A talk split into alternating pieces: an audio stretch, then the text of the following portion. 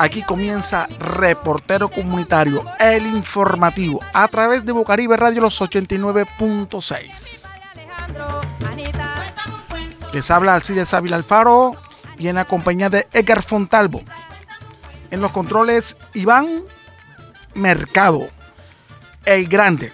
Iván Mercado nos está acompañando hoy en los controles y tenemos una temperatura en la ciudad de Barranquilla de 36 grados centígrados, una sensación de 33 grados. Totalmente despejado se encuentra en la ciudad de Barranquilla. Comenzamos una nueva etapa en Bocaribe Radio con el nuevo nombre, Reportero Comunitario El Informativo. Hemos decidido cambiar el nombre para un nombre más novedoso, un nombre que llegue más a la comunidad, que lleguemos nosotros con la información de Barranquilla y el departamento donde están los funcionarios, donde está la noticia. Hemos cambiado porque también hemos cambiado la información, hemos cambiado totalmente de imagen. Y es por eso que hoy iniciamos el primer programa del año. Reportero comunitario, el informativo.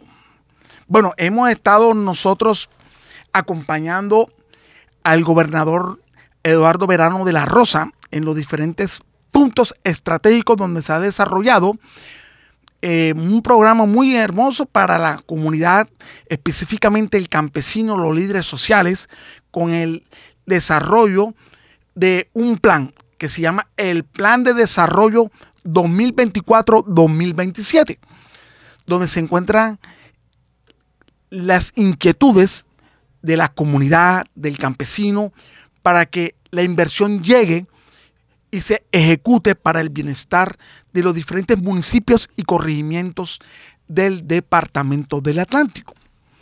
Hoy nosotros tenemos como invitado a la alcaldesa del municipio de Swan, la alcaldesa Carolay Calvo Rivera.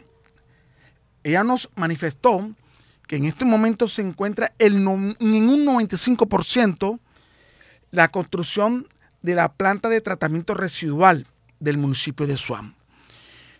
Es el único acueducto que se encuentra en manos de la alcaldía, mientras que los otros municipios del departamento el acueducto lo manejan empresas privadas, Swan lo está manejando en su totalidad con su administración, que es la alcaldesa. Escuchemos a la alcaldesa Carolay Calvo en Reportero Comunitario El Informativo. El niño y al futuro una niña que también nos golpea fuertemente porque nosotros estamos a orillas del río Magdalena. ¿Qué se necesita en su municipio en esta materia? Bueno, si vamos a afrontar el fenómeno de la niña futuro, que es lo que más fuerte nos golpea a nosotros, deberíamos estar pensando en reforzar toda la, la zona del malecón, que es la que nos sirve de barrera protectora. Eh, el tema de la planta de tratamiento de aguas residuales, ¿cómo está eso en Bueno, es una obra que todavía le falta eh, un poquito por entregar al municipio para que quede un hábil. Eh, la seriedad debe dar el visto bueno y que se culmine ese proceso que tiene el municipio. ¿Y qué porcentaje está eh, Acaban de hacer una inversión que es la que está por terminar. ¿Y cuánto, en qué porcentaje está avanzada está en un 95%, es lo que recibimos de la administración anterior, en un 95%, el 5% quedó En el sistema de acueducto, eh, ¿cómo avanza el nivel del río? Eh, ¿Se han visto afectados? ¿Hay mejorías? Bueno, en Suan nosotros tenemos una particularidad, que es que el acueducto es operado por el municipio y eso nos da en cierta forma cierta autonomía. Nosotros somos el único acueducto que está prestando hoy servicio en la zona sur, han visto todas las afectaciones que ha tenido Campo de la Cruz, Manatí y los demás municipios del sur del Atlántico pero nosotros con las dificultades de que no tenemos continuidad en el servicio, pero hemos logrado abastecer a la comunidad todo este tiempo. Eh, la Balcázar todavía está en, tiene la profundidad para la captación del agua. Entonces, en, e, en ese orden de idea hemos mantenido el suministro del agua a la comunidad con uno que otro detalle, pero no por temas de captación de agua, sino por unas fallas eléctricas que tuvimos. El barrio quedó desenergizado, que es donde el circuito donde pertenece el acueducto, y eso nos tuvo una semana con una alteración de, lo, la normalidad de la prestación. Este bueno, escuchábamos a la alcaldesa Carolay Calvo Rivera del municipio de Suán, dando a conocer las afectaciones que tiene este acueducto en cuanto al suministro. No se está suministrando el agua en su totalidad en el día, sino cada ocho horas, pero en horas fraccionadas. Y lo importante que el daño eléctrico se está superando y que también están sintiendo los embates del fenómeno del niño como todos los municipios que se encuentran en la ribera oriental del departamento del Atlántico, como son Sabana Grande, Santo Tomás y Palmar de Varela. Y también ya se está sintiendo esta afectación del fenómeno del niño en el centro y en la región costera del departamento del Atlántico. Hemos estado dialogando y entrevistando a los diferentes alcaldes durante esta semana y siempre nos han manifestado se están preparando, se están preparando para la llegada del fenómeno del niño y la gran preocupación es la falta de agua para sus cultivos. Un, agua que es necesaria para el crecimiento y la, el, el agua para los animales como es el ganado, pero ya comienzan a sentir el embate del calor y de la escasez del agua en el municipio de Swan y los diferentes municipios del departamento del Atlántico. Es un problema totalmente, no solamente para las, el departamento del Atlántico, sino a nivel nacional. Esto lo, manifestó la alcaldesa Carolay Calvo Rivera en, en una reunión que se llevó a cabo en la gobernación del departamento del Atlántico. Esto eh, es muy preocupante. El gobernador también lo ha manifestado que se están tomando las medidas necesarias para llevar todo el, agua a los, a los municipios. ¿Por qué? Porque, como decimos, que el agua es lo más importante para el desarrollo y, del, y el crecimiento económico de una región. Ahora vamos a escuchar también al alcalde del municipio de Piojó, que ayer nos atendió muy gentilmente, gentilmente en el, desarrollo de un programa que está también realizando la, la gobernación, que es el Plan de Desarrollo para el Departamento 2024-2027. Y realizó una denuncia muy grave y es que la laguna del Totumo está siendo amenazada por una plaga que está absorbiendo el oxígeno de agua de la ciénaga, lo que causaría la muerte de centenares de peces para los municipios que se encuentran alrededor de esta laguna, como son Piojó, Luraco y Santa Catalina. Escuchemos al alcalde de Piojó, Fernando Tejera.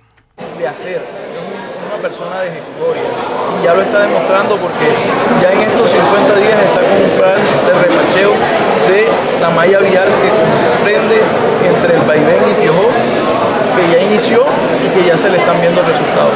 Alcalde, ayer tuvieron una cita con la todos los alcaldes y el gobierno. Para Piojo, ¿qué oportunidad, qué visión tiene usted ahí con el medio ambiente? Como lo estábamos diciendo ahorita en nuestra intervención, Piojo, por sus características geográficas, ofrece un pulmón para el Atlántico. Tiene dos de las reservas forestales más grandes que existen. Tiene un cuerpo de agua que es el segundo en el Atlántico después del Guajar, que es la ciénaga del Totumo, que tiene 2.000 hectáreas. Y que, como lo decíamos ahorita, tiene una, una plaga que en este momento está consumiéndole el 90% de su espejo de agua. Esa alga eh, tiene una característica en especial que el oxígeno de, la ciénaga y que por ende mata a los peces que hay en ella a través de, estos llamados que le hacemos a la gobernación, a la CRA y a la nación, queremos que nos ayuden. Hay dos soluciones que han sido detectadas por Cardique y por la CRA.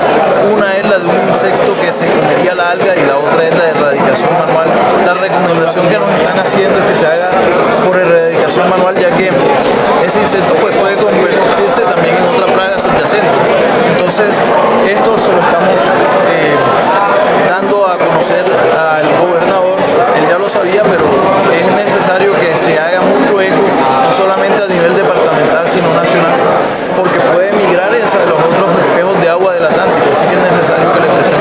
Afectando también, afectando también lo que es la economía y la manutención de los pescadores y el municipio. Eh, estamos hablando que afecta a tres municipios, afecta a Luruaco, a Piojó y a Santa Catalina en el sector de Lomitarena, porque esa, la Ciénaga del Totumo, como bien lo saben, circunda esas tres municipalidades. Y ya Bueno, escuchamos al alcalde del municipio de Piojó, Fernando Tejera. Una noticia muy preocupante para los pescadores del centro del departamento del Atlántico, especialmente en la laguna del Totumo. Una nueva plaga apareció y está absorbiendo el oxígeno y que produce que el agua quede sin oxígeno y los peces queden sin respirar y vayan a fallecer. Hasta el momento, lo, como decía el señor alcalde Fernando Tejera, los pescadores tiran la atarraya, pero no sacan el pescado. El pescado como que está en su profundidad para buscar ese oxígeno. Y esta es la gran preocupación, la gran preocupación que tiene el alcalde del municipio de Piojó, Fernando Tejera. Vamos a unos breves mensajes y ya regresamos al reportero comunitario El Informativo. Surdís, La Paz, Ciudad Modesto y el suroccidente entero están escuchando Bocaribe Radio 89.6 FM. Bueno, regresamos a reportero comunitario El Informativo. Nos encontramos con la grata visita de Jairo Jun, un líder, Jair Kun, gran líder del bosque, de la, de la manga, que está peleando por sus vecinos, por su comunidad, porque el año pasado es, una tragedia, se deslizó eh, parte del sector de la manga, eh, varios damnificados perdieron sus casas, pero él está peleando por la reubicación de todas estas familias en un lugar digno. Ayer se realizó un, una audiencia con representantes de la alcaldía y del gobierno nacional. Y él ha venido gentilmente a las instalaciones de Bocaribe Radio para que nos hablen qué fue lo que ocurrió ayer en esa audiencia. Muy buenos días, ayer. Muy buenos días, como eh, vuelvo y le repito, mi nombre es Jairun Gutiérrez, vivo en el barrio Mequejo, sector de Loma Roja, ladera suroccidental. Y pues sí, así es compañero, estoy enfocado en la problemática que tiene la ladera, que es desde hace mucho tiempo la ladera suroccidental tiene esta problemática y no ha habido una solución de raíz.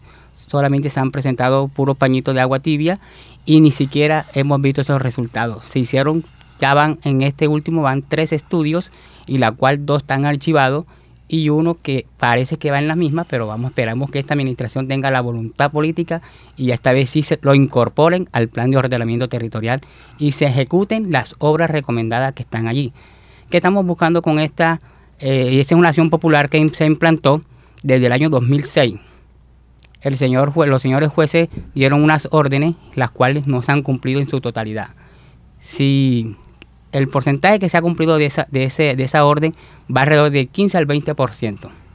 Es realmente lo que he visto, lo, que se ha cumplido de la, la, ordenanza que dio el juez. ¿Y cuáles fueron esas ordenanzas para que cumpliera el distrito de Barranquilla en el gobierno del señor Pumarejo? ¿Y qué esperan de parte del nuevo gobernante Alejandro Char?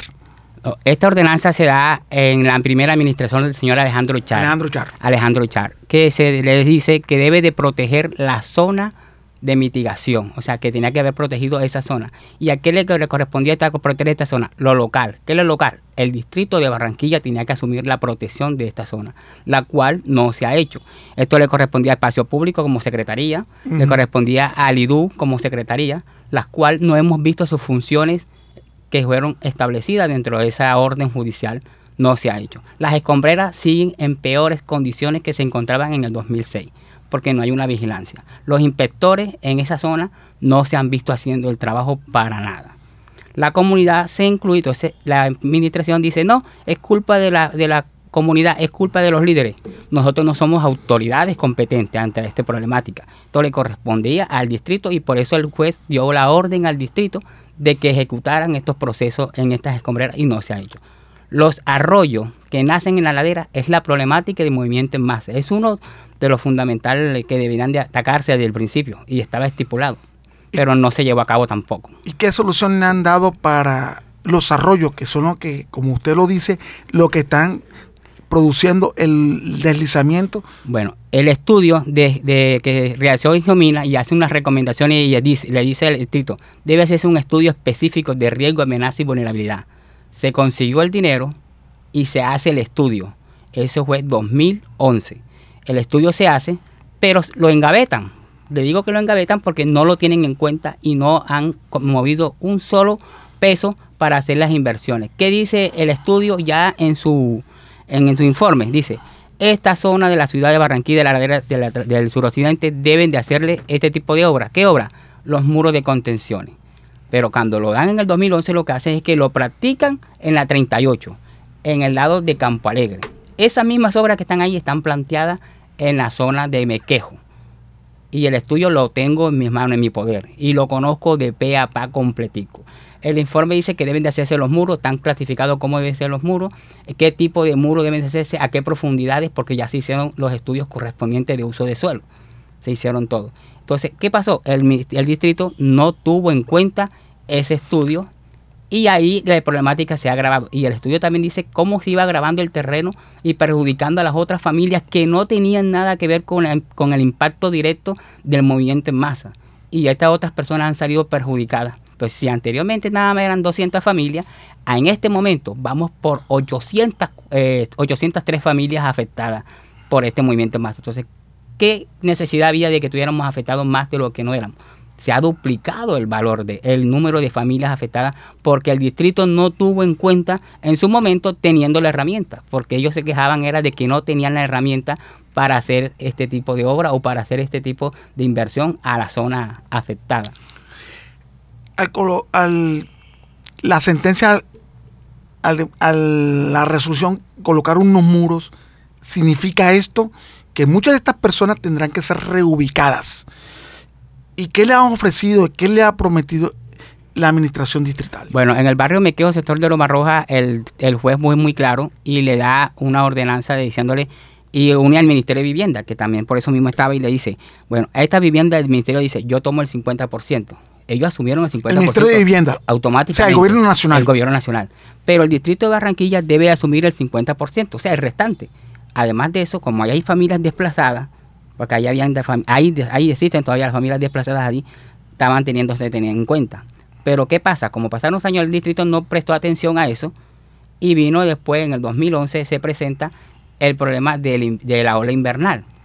Como nosotros no éramos de la ola invernal, no teníamos el, el que la manito, ¿sabes que hubo un censo de la manito? Sí. Que es lo que la gente lo conoce como la manito, pero era de gestión de riesgo. Nosotros no entramos a ese censo porque nosotros nos fuimos afectados en 2011, nosotros veníamos afectados antes.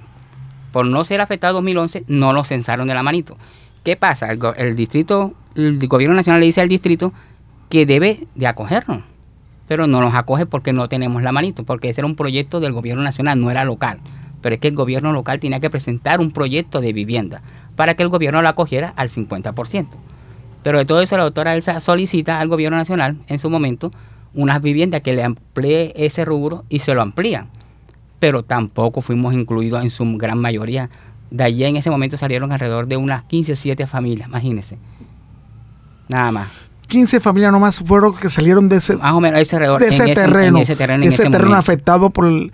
Y el resto, El resto quedamos en espera porque esas eran las familias que tenían el proyecto de la manito. O sea, lograron inscribirse en el censo de la manito. ¿y para dónde, y a dónde reubicaron estas personas, estas 15 Algunas familias? algunas la reubicaron en este que está aquí en Vía Juan este, la, los bloques de. Se me escapa el nombre de los bloques ahora mismo. Los bloques de, de la una urbanización San Pablo, Villa San Pablo. Ahí quedaron ubicadas. Cerca de Caribe Verde. Cerca de Caribe Verde. Ahí ubicaron algunas familias en ese momento.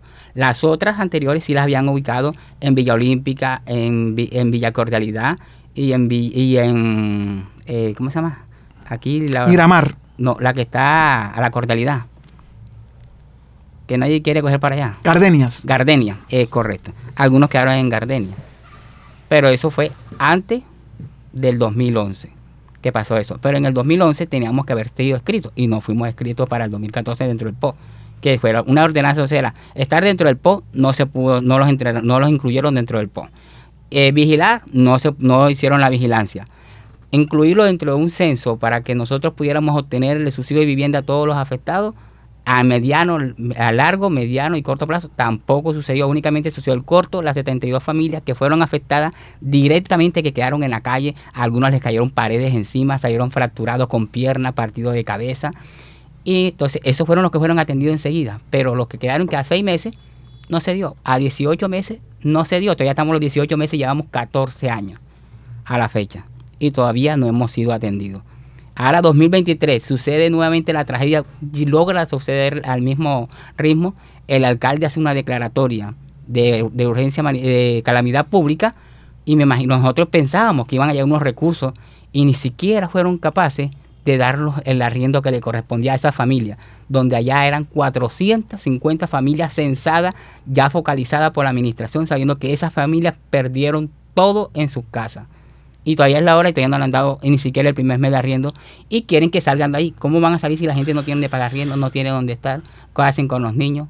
Pero ahora mismo uno pasa, especialmente bajando la, el- la manga, la loma de la manga, se están volviendo a construir las casas y se están devolviendo las personas afectadas a ese lugar donde se desarrolló y se produjo el deslizamiento el año pasado. Así es, eh, las personas vuelven porque es que eh, la situación económica está muy muy alta. O sea, no le pagó arriendo el No, no le el arriendo. Le pagó a La Manga, le pagó a Nueva Colombia, tengo entendido.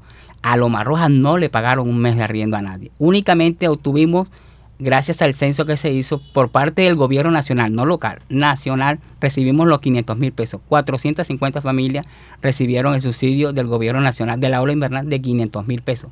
Pero local no se recibió el arriendo. Que veía que las otras comunidades lo recibieron y fueron ellas fueron censadas de último y además fueron afectadas de último. Nosotros fuimos los primeros del impacto de la ola invernal y no lo hemos recibido. Y cambio los demás que fueron de último lo recibieron enseguida. Cuando le hablaron de reubicación, ¿dónde le manifestaron? ¿Dónde le dijeron el distrito que lo iban a reubicar acá a estas familias? No, no tiene lugar porque es que el distrito, hasta donde tengo entendido, y que me corrija la señora Diana, que es de planeación, Diana Cantilla. Diana Canti, es correcto, sí. Y Hábitat, que no hay un lugar todavía, no han, no han presentado ni siquiera dónde van a tener el proyecto. Ellos me informaban, me informaban era de que le habían presentado al gobierno nacional unos lugares y no los han adaptado. Pero digo, pero es que no era que presentara, era que ustedes dijeran, aquí tengo la- esta parte que es el 50% mío. Y ellos iban era a subsidiar, o sea, a dar una parte del dinero. Ustedes colocan el lugar, ustedes son los que tienen que escoger el lugar y el gobierno nacional únicamente lo que va a dar es la partida. Listo, háganlo pues. Está bien. Revisando todo la- el, el protocolo que debe de revisarse para que este proyecto se dé. ¿Y qué conclusión llegaron ayer en la audiencia? Bueno, ¿Y quiénes juez- estuvieron presentes? Eh, sí, la- el señor el señor juez ayer dio en la audiencia, me gustó mucho esa audiencia, realmente es algo que me, me vine alegre, muy contento y estoy así Y- y alegre. con eso, esperanza. y con mucha esperanza que lo dio el señor juez, porque esto fue, no se dio un, él no dio una sentencia, sino que exigimos que se diera una visita técnica, él la pidió y se va a dar, estamos esperando fecha que nos dé la administración, cuándo se va a hacer esa visita técnica al sector, porque el señor juez quedó así porque le presentan unos dictados, le presentaron una información y él quiere corroborar en terreno. Dijo, perfecto, vamos al terreno y se dé cuenta cómo está la situación en terreno, se dé cuenta cómo está la ladera, se dé cuenta cómo está el barrio, cómo está el sector, qué se ha hecho, de lo que ellos dicen que se han hecho, que no se ha hecho nada. ¿Y qué se va a poder hacer? Entonces van con ingenieros, arquitectos, o sea, va un equipo, dice- ¿cómo se llama? Institucional que le pide el, el juez a la alcaldía para hacer esa visita. Estamos esperando fecha por parte de la administración. El juez le puso la, la fecha a la administración, que ella dé la fecha para que todos puedan ir y no digan que es que el juez puso la fecha y no que hoy estaba ocupado, que hoy estaba en Bogotá, que hoy estaba en Medellín, que hoy estaba en tal. No, el juez le dio a ellos para que ellos den la fecha que ellos, el día que ellos pueden, pero que sea lo más pronto posible para entonces sí poder dar una decisión. O sea que el distrito va a escoger el día, Hora, hora para realizar el estudio. No, la visita La técnica. visita técnica, por eso, Sí. realizar la visita técnica al terreno. con el comité, el comité de verificación de, de- de la, de la acción popular. y de parte del gobierno, ¿quiénes asistieron?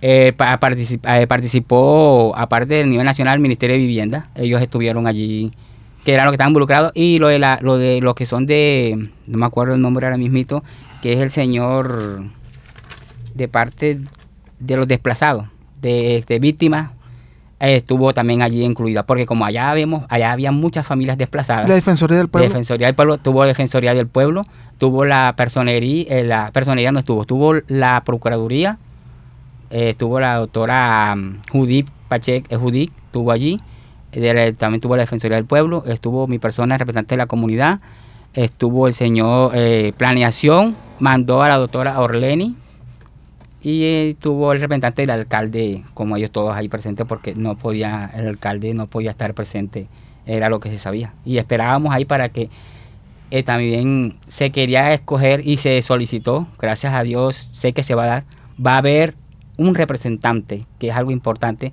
Ahora cuando me entreguen el acta, vamos, la podemos hacer público porque esto es conocido, de que se, vamos a ver que va a haber un gerente para que así caiga el- todo el peso de la ley sobre alguien que responda por esta situación, porque aquí no hay responsable, pero va a haber un responsable. Gracias al señor juez, realmente que ha sido muy claro y muy preciso y conocedor de, porque son 14 años de tener este proceso ahí en el juzgado tercero administrativo, es algo fuerte, ya se ha estudiado demasiado y esperando respuesta, esperando respuesta, y no hemos llegado a una conclusión. Entonces... Ya que se comprometió el, el gobierno nacional, especialmente el Ministerio de Vivienda, con los damnificados. Bueno, el Ministerio de Vivienda lo que hace es que él tiene que esperar que el distrito presente, porque es que O el sea, todo depende del distrito. depende del distrito, porque el distrito es el que hace el censo, el distrito es el que visita, el distrito es el que, o sea, él es el que clasifica y dice quién es el que los que van a entrar. A pesar de que ya existe una- un censo y se presentó al gobierno nacional, que fue a nivel nacional que se pidió porque fue la ola invernal en ese momento. Entonces, esa información se pasó. Pero tienen que pasar ahora específicamente Loma Roja, tiene, tiene tantos habitantes, hay tanto, hay estos que están metidos en esto. O sea, una especificación que debe hacer ellos, la Oficina de Planeación y Gestión de Riesgo, en este momento para presentárselos a ellos y de entonces ellos puedan decir quiénes son y cuántos son y qué se va a llevar a cabo a hacer. Yair, eh, este, este trabajo por la comunidad trae sus enemigos, trae muchas, eh, muchos problemas. También encontramos personas dentro de los afectados que no confían y confían. Pero te satisface de luchar y trabajar por tus vecinos que han sido eh, perjudicados por este problema.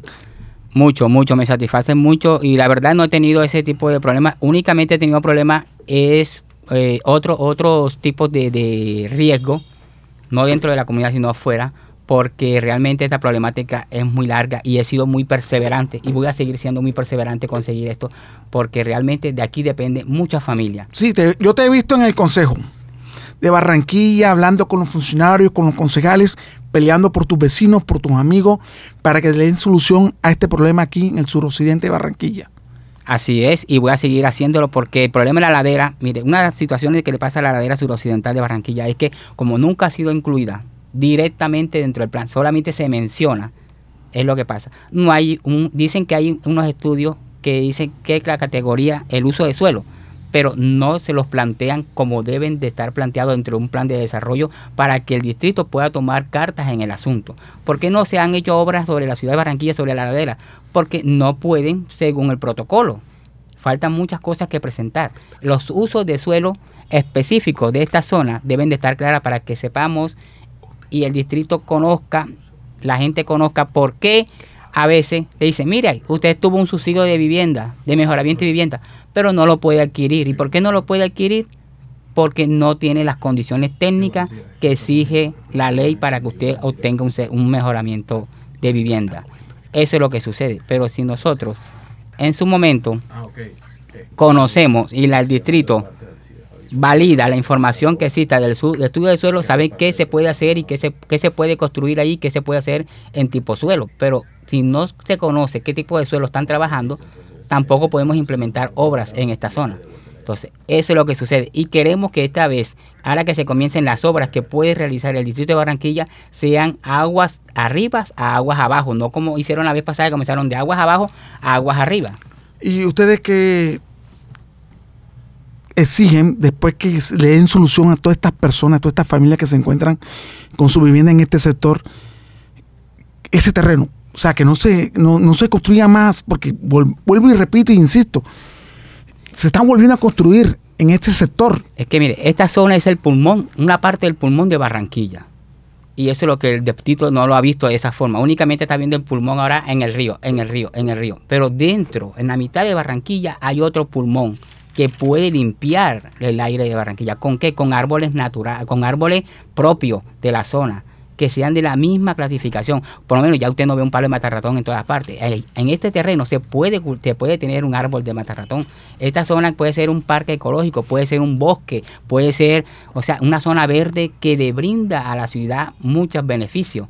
¿ya? Ya sea culturales, porque podemos tener los mismos árboles que, que- que teníamos anteriormente, que hoy no estamos perdiendo esa, esa gran flora y fauna, porque ahí nosotros cazábamos conejos, ya no hay conejos. ¿ah? O sea, se está perdiendo muchas cosas que se pueden volver a recuperar y que lo pueden servir para turismo también. ¿Quieren tener ciudad de turismo? Esta zona se puede convertir en una zona de turismo importantísima. Por lo menos en la zona donde yo estoy, que es la zona de Loma Roja, que tiene alrededor de 8 hectáreas afectadas directas, directas. Estamos diciendo, bueno, los muros, existen los diseños. El costo de esta obra era de 8 mil millones de pesos Ahora en el momento. Me imagino que en la actualización estará en 13 mil, 15 mil millones de O pesos. sea, Estado- aumentó, aumentó el, el valor. pero seguramente van a decir que hay que actualizarlo y eso va a tener otro costo. Y ahora último, en 2023 se hizo un estudio que se logró por el eh, por medio de la organización francesa y desarrollo que donó ese dinero para hacer ese estudio. Todavía no conocemos el informe total de, este estudio porque te to- tocaba que lo entregaran en, octubre, pero a la fecha no lo han entregado todavía. Y quisiéramos conocerlo porque ese es el diagnóstico final del el pulmón de Barranquilla, de la ladera suroccidental de Barranquilla, y es la que los va a definir a nosotros como ciudadanos cómo va a quedar Barranquilla y que a qué vamos a tener derecho.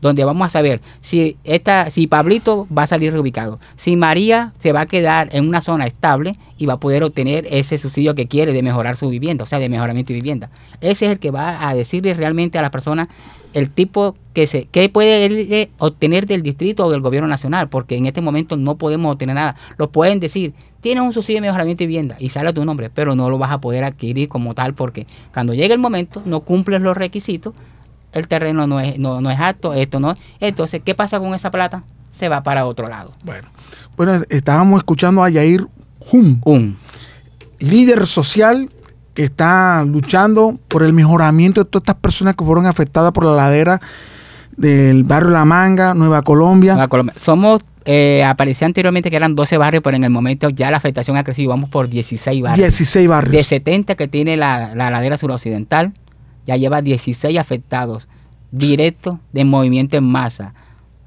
Bueno, gracias Yair por aceptar nuestra invitación a reportero comunitario, al informativo.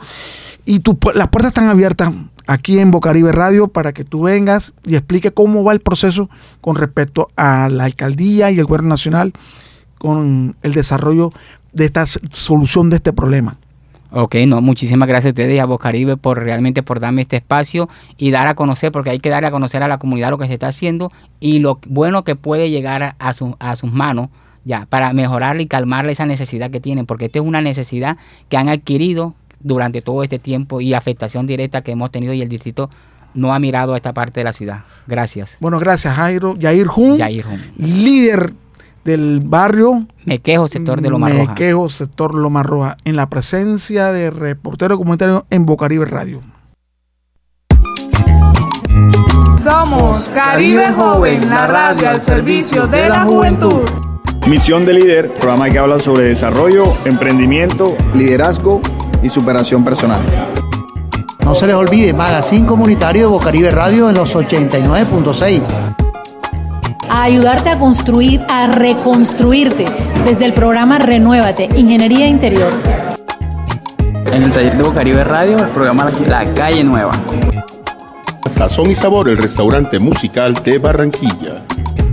Programa Calentando el Picó. Los sábados de 4 a 6 de la tarde. En Bocaribe, papá. Marketing y Tecnología 3.0. Sábados a las 2 de la tarde. Mi programa de radio se llama Vallenato, Salsa y Champeta, la tripleta completa, todos los sábados de 3 a 4 de la tarde por Bocaribe Radio 89.6 FM. Te lo dice Germán Ramos. ¿Y por qué no, caballero? Regresamos al reportero comunitario El Informativo. Tenemos al rector del Colegio Distrital del barrio Olaya, al señor David González. Eh, nos viene a hablar acerca de la infraestructura que está presentando en la institución educativa. Bienvenido, doc- eh, profesor David González, a reportero comunitario El Informativo. Muchas gracias al reportero comunitario por la oportunidad que me brinda. Eh, eh, en este espacio quiero denunciar eh, una dificultad que tengo, varias dificultades que tengo en mi institución educativa, eh, como es la caída de- del techo del tercer piso, se cayó, no habían de estudiantes, pero ah, si todo un estudiante y yo lo quiera lo mata, carencia de sillas, carencia de fluido eléctrico, carencia de gas para los laboratorios, o sea, hay una serie de carencias que no podemos llevar el proceso pedagógico como se debe llevar. La caída del techo ocurrió en qué momento, no, como usted lo dijo, no había, gracias a Dios, estudiantes. No se estaba. Eso ocurrió clases. a las 6, 6 y 30 de antes de ayer, en la tarde, cuando sopló la brisa, cayó, el vigilante me reporta y me mandó la foto. ¿Y cómo se ha manifestado el distrito con respecto a estas... Bueno, yo hice varios requerimientos al distrito y hasta el momento respuesta positiva no he tenido. Mañana, el lunes, voy a desplazarme directamente a la Secretaría de Educación para ver qué respuesta me tienen, porque o si no, no vamos a ver en la necesidad de paralizar las actividades. van a paralizar las actividades. Eh, y, y tienen pensado también involucrar a los estudiantes en este en esta paralización. En este caso, en este caso son los padres de familia los más interesados y ellos son los que están eh, eh, tomaron la decisión esa, que ellos no van a poner a sus hijos en riesgo y menos sin fluido eléctrico que, que es indispensable en, en Barranquilla que en época de calor no se soportan ni los abanicos ni los aires. ¿Y de cuándo se encuentra? carecemos del fluido eléctrico. De, ¿Desde cuándo se encuentra esta situación el colegio? Mira, eh, eh, estimado periodista, la situación es desde el año inmediatamente anterior. Tú sabes que el gobierno nos gira las platas allá en el mes de marzo, abril, y todo eso se hace con plata. Yo le pasé a la Secretaría de Educación unas cotizaciones de un ingeniero eléctrico de los trabajos que hay que hacer, que hasta la presente no se ha manifestado con eso. No se han manifestado todavía el distrito y la Secretaría, No, Secretaría no de hay- Educación para darle solución no a los salida. diferentes problemas. Hasta estos momentos no tengo ninguna salida porque no hay respuesta positiva. Van, van, mira, no, si el daño, si el daño lo sé, lo sé yo que lo tengo, pero ahí donde está la plata, para los recursos económicos para invertirle. Ya. Y, El problema es de dinero pa- para que le inviertan. y los problemas solamente no son estructurales. ¿Qué otros problemas también presenta la institución? Bueno, falta de silletería porque la población estudiantil aumentó y los niños se están sentando en el piso. ¿Y en qué lugar? el problema Perdón. del gas, sí, señor, siga.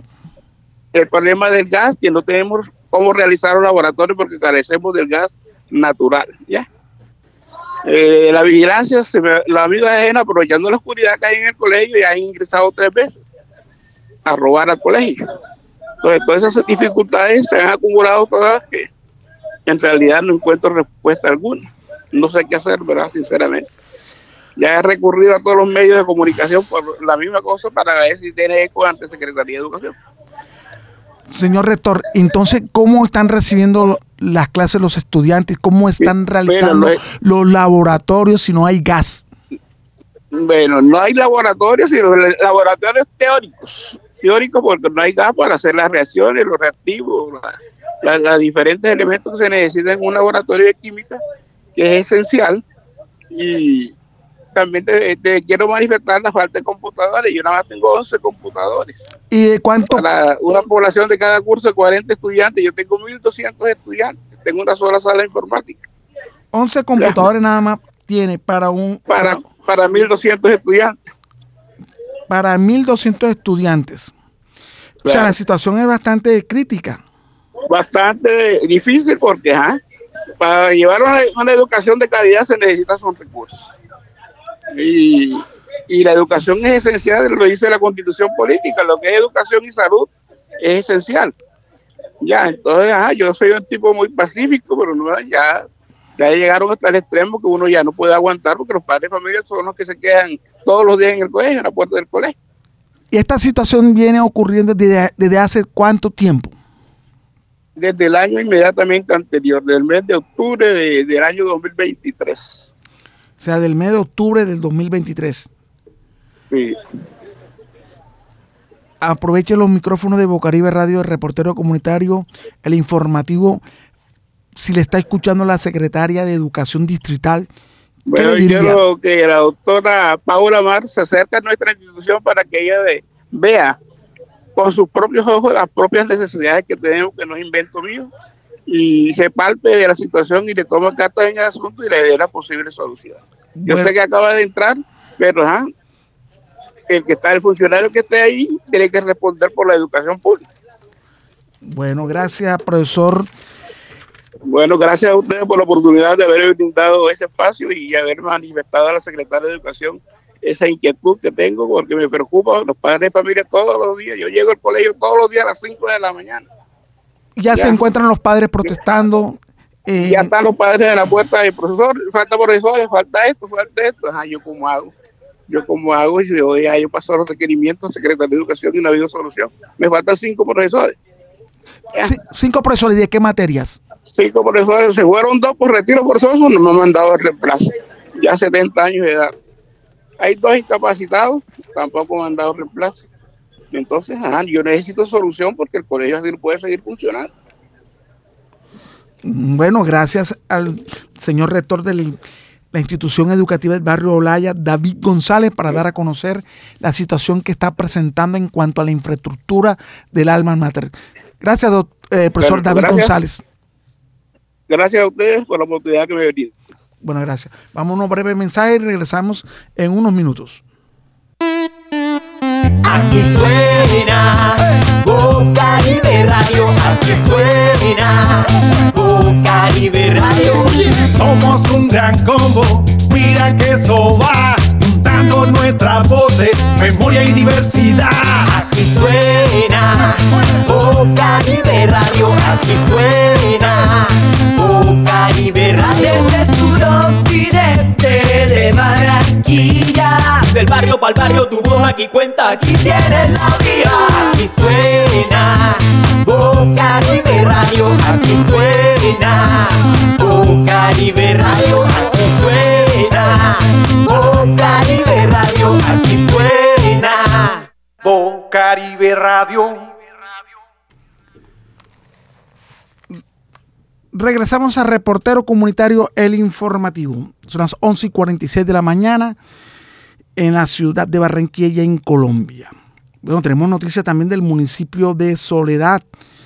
Ayer se realizó una, una obra de limpieza que llevó a la alcaldesa Alcira Sandoval preparándose ya para la llegada del invierno y también le pedimos a la comunidad que no arroje la basura en los caños, en los, en los canales de los arroyos, porque esto va llenando, llenando de basura y cuando venga el invierno eso tapona, tapona eh, el agua y se va eh, acumulando el agua y lo que produce es lo que nosotros llamamos normalmente las inundaciones.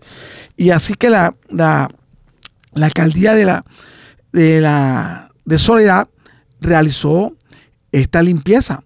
La limpieza fue llevada a cabo a través de la empresa Edumas y que inició con la intervención de los arroyos como medida de prevención, como les manifestaba, eh, y limpieza en las rondas hídricas del municipio. Eh, el arroyo El Platanal es el primero de los intervenidos específicamente en los brazos que cruzan los barrios altos del metro y la ciudadela metropolitana con el despegue de 355 metros lineales con maquinaria pesada y trabajo manual, apoyado de manera efectiva por el Batallón de Ingenieros de Atención y Prevención de Desastres número 81. Bueno, se están adelantando la limpieza de los arroyos y caños en soledad. Una buena noticia para los habitantes, para los habitantes que tanto necesitan, específicamente porque eh, Soledad, cuando llega el invierno, es azotada por las inundaciones en barrios como Villamerli, que tantas noticias que hemos nosotros cubierto, porque específicamente es Villamerli y otros que se encuentran alrededor de arroyos. Y otra también una buena noticia para hoy en la ciudad de Barranquilla y es que se va a inaugurar el nuevo centro, la nueva plaza, que se le llama la Plaza de los Marqueteros. Ya se eh, comenzaron a mudar específicamente en, a esta plaza y hoy será inaugurada por el alcalde Alejandro Char, que el día anterior acompañó el traslado de este grupo de vendedores a las estaciones del centro de la ciudad, que por muchos años ocuparon este espacio público y que ahora son beneficiados por el recibimiento de estos nuevos locales comerciales. Cambia la cara del centro de la ciudad y fueron alrededor de 130 marqueteros y comerciantes que se trasladaron al nuevo lugar de trabajo. Ya no estarán en, en la vía pública, sino que estarán en un lugar específico, cubriéndose de la, de la lluvia, del sol y de la polución y del humo de los vehículos. Ya están en un lugar más tranquilo, eh, mejor y amplio para estos vendedores ambulantes. Regresamos en unos minutos, volvemos a unos breves mensajes. Somos Caribe Joven, la radio al servicio de la juventud. Misión de Líder, programa que habla sobre desarrollo, emprendimiento, liderazgo y superación personal. No se les olvide, Magazine Comunitario de Bocaribe Radio en los 89.6. A ayudarte a construir, a reconstruirte desde el programa Renuévate, Ingeniería Interior. En el taller de Bocaribe Radio, el programa La Calle Nueva. Sazón y sabor, el restaurante musical de Barranquilla. Programa Calentando el Picó. Los sábados de 4 a 6 de la tarde. En Bocaribe, papá. Marketing y tecnología 3.0. Sábados a las 2 de la tarde. Mi programa de radio se llama Vallenato, Salsa y Champeta, la tripleta completa, todos los sábados de 3 a 4 de la tarde por Bocaribe Radio 89.6 FM. Te lo dice Germán Ramos. ¿Y por qué no, caballero? Bueno, ahora tenemos la entrevista que le realizamos el día de ayer al alcalde de Tubará, Naquín Col, sobre la perspectiva, sobre el plan de desarrollo que se llevó a cabo en su municipio. Hubo una reunión de may- como alrededor de casi 600 personas en el colegio industrial del municipio, donde estuvo la presencia del gobernador Eduardo Verano de la Rosa, el alcalde de Piojó, el alcalde de Juan de Acosta y el anfitrión, el alcalde de Tubará. Escuchemos las declaraciones. está en este momento en la mesa de trabajo a, cada sector, niñez, seguridad, discapacidad, en todos los sectores. Y ahora entre una hora se recogen todas las inquietudes de la comunidad y se va haciendo como una resumen de cada, de cada mesa. ¿Cómo ha visto la participación de la comunidad? Importante, creo que lo, lo primordial de un plan de desarrollo es la participación comunitaria, creo que están todos los sectores del municipio y creo que lo más importante es que nosotros tenemos una certeza de que el gobernador las cosas que se construyen y con desarrollo tienen que ser cumplidas. Eh, ayer tuvieron una reunión en la Serie A también con el gobernador y todos los alcaldes del departamento. Eh, para Tubará y sus municipios, ¿qué beneficios o qué prioridad encuentran ustedes ahí? Inicialmente lo que hemos eh, arrancado fue la experiencia de, los alcaldes de la región, la región norte. Eh, se estudió a Puerto Colombia, a Plinio, a Plinio, y creo que apenas comienza esto, un mes de trabajo para incluir en el plan de la CREA, que se aprueba el primer año, las obras correspondientes a los institutos. Vamos a trabajar mes de trabajo como alcalde de la costera. ¿Cuál es la necesidad más apremiante que tiene su municipio en la actualidad? Tiene muchas, en este momento tenemos en cada sector, tenemos el tema ahora, el tema del cambio climático, el tema de la zona de costera, zona de playa, seguridad y el tema de las guías del municipio, la guía del algodón, la yagua esa es la que tenemos. Doctor, eh, hay otro tema muy importante de los niños, niñas y adolescentes,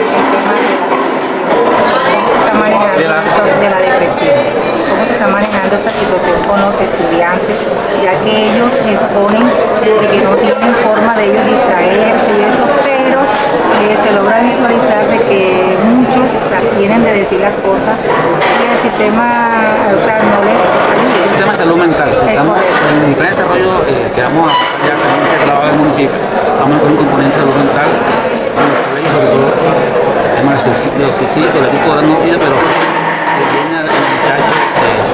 prácticas, la, la ansiedad que tienen ellos en dar eh, una- unos planes Señor alcalde, y la parte del deporte, ¿cómo la, la han enfocado? ¿Cómo la... tenemos una unidad de deporte en la cabecera. Tenemos, una unidad deportiva, tenemos que las canchas municipales, eh, vamos a dar, eh, hacer el mantenimiento de de las prioridades que tenemos y para desarrollo que inicia en, en la, de trabajo semana.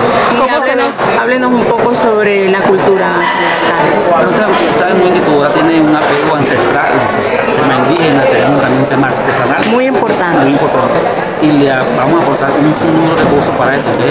Vamos a hacer articulación con la gobernación a través de la Secretaría de Cultura y el municipio también para eso. Hoy por hoy, ¿cómo se encuentra la, la seguridad perdón, en el municipio de Tubara? Bueno, Tubará es un municipio, como todos, tiene problemas de seguridad, el tema del microtráfico, el problema de, la seguridad en, los, temas de los colegios y, las- los parques. Y vamos a darle un temita ahora con incluir más fuerza. ¿Cómo, ¿Cómo está el tema aquí de los subsidios, los, mejoramientos, los subsidios de mejoramiento de vivienda y el presupuesto que les toca al municipio? Bueno, en el tema de vivienda tenemos ahora en este momento, de parte de la alcaldía, estamos estructurando unos, unos proyectos de mejoramiento de vivienda en, los- en, el barrio del municipio y en zonas rurales para presentarlos a nivel nacional. Creo que eh, se está dando cuenta la, a nivel nacional ha abierto una gran bolsa para el tema de vivienda. Doctor, he observado en este colegio Bueno, escuchamos las declaraciones del alcalde Naquín Col Alba, alcalde del municipio de Tubarat en el departamento del Atlántico, que ayer fue su municipio, el lugar donde se desarrolló el- la sesión del plan de desarrollo para el departamento del Atlántico 2024-2027. Hubo mucha presencia por parte de estudiantes de la institución educativa, líderes sociales de los tres municipios y corregimientos, donde expresaron las necesidades que tiene cada municipio de la ladera costera del departamento. La presencia del gobernador fue muy importante, motivó para que sigan estudiando los jóvenes por sus sueños y el- la inversión que se obtenga para este plan, el dinero que se obtenga de este plan de desarrollo será invertido para las necesidades de cada municipio del departamento. Se quiere un, un departamento que sea productivo, un departamento con desarrollo, con grandes producciones agropecuarias. Por eso se realizó este, este plan de esta manera, para conocer a viva voz por parte de cada uno de los pobladores, cada uno de los representantes de las comunidades, dar a conocer cuáles son las necesidades más importantes. Y lo que más eh, se escuchó fue seguridad, mejoramiento escolar, ayuda al campesino y las vías, vías terciarias que estén en buen estado para sacar los productos y el fenómeno del niño. Este fenómeno que viene azotando todo el departamento del Atlántico, el, lado oriental, el lado del costero y el centro del departamento del Atlántico. Una inversión necesaria y el plan de desarrollo 2024-2027 se requiere y se requería escuchar a viva voz de los afectados para realizar un mejoramiento para la vida de todos los pobladores de los municipios y campesinos del Departamento del Atlántico. Eduardo Verano de la Rosa, nuestro gobernador, escuchó de una manera atenta a cada uno de las personas que manifestaban en los diferentes eh, lugares donde se realizó este encuentro para escuchar qué se necesita en cada municipio del departamento del Atlántico. Así llegamos al final de Reportero Comunitario El Informativo y los encontramos una vez más el próximo sábado en del horario de 11 a 12 del mediodía a través de Bocaribe Radio 89.6.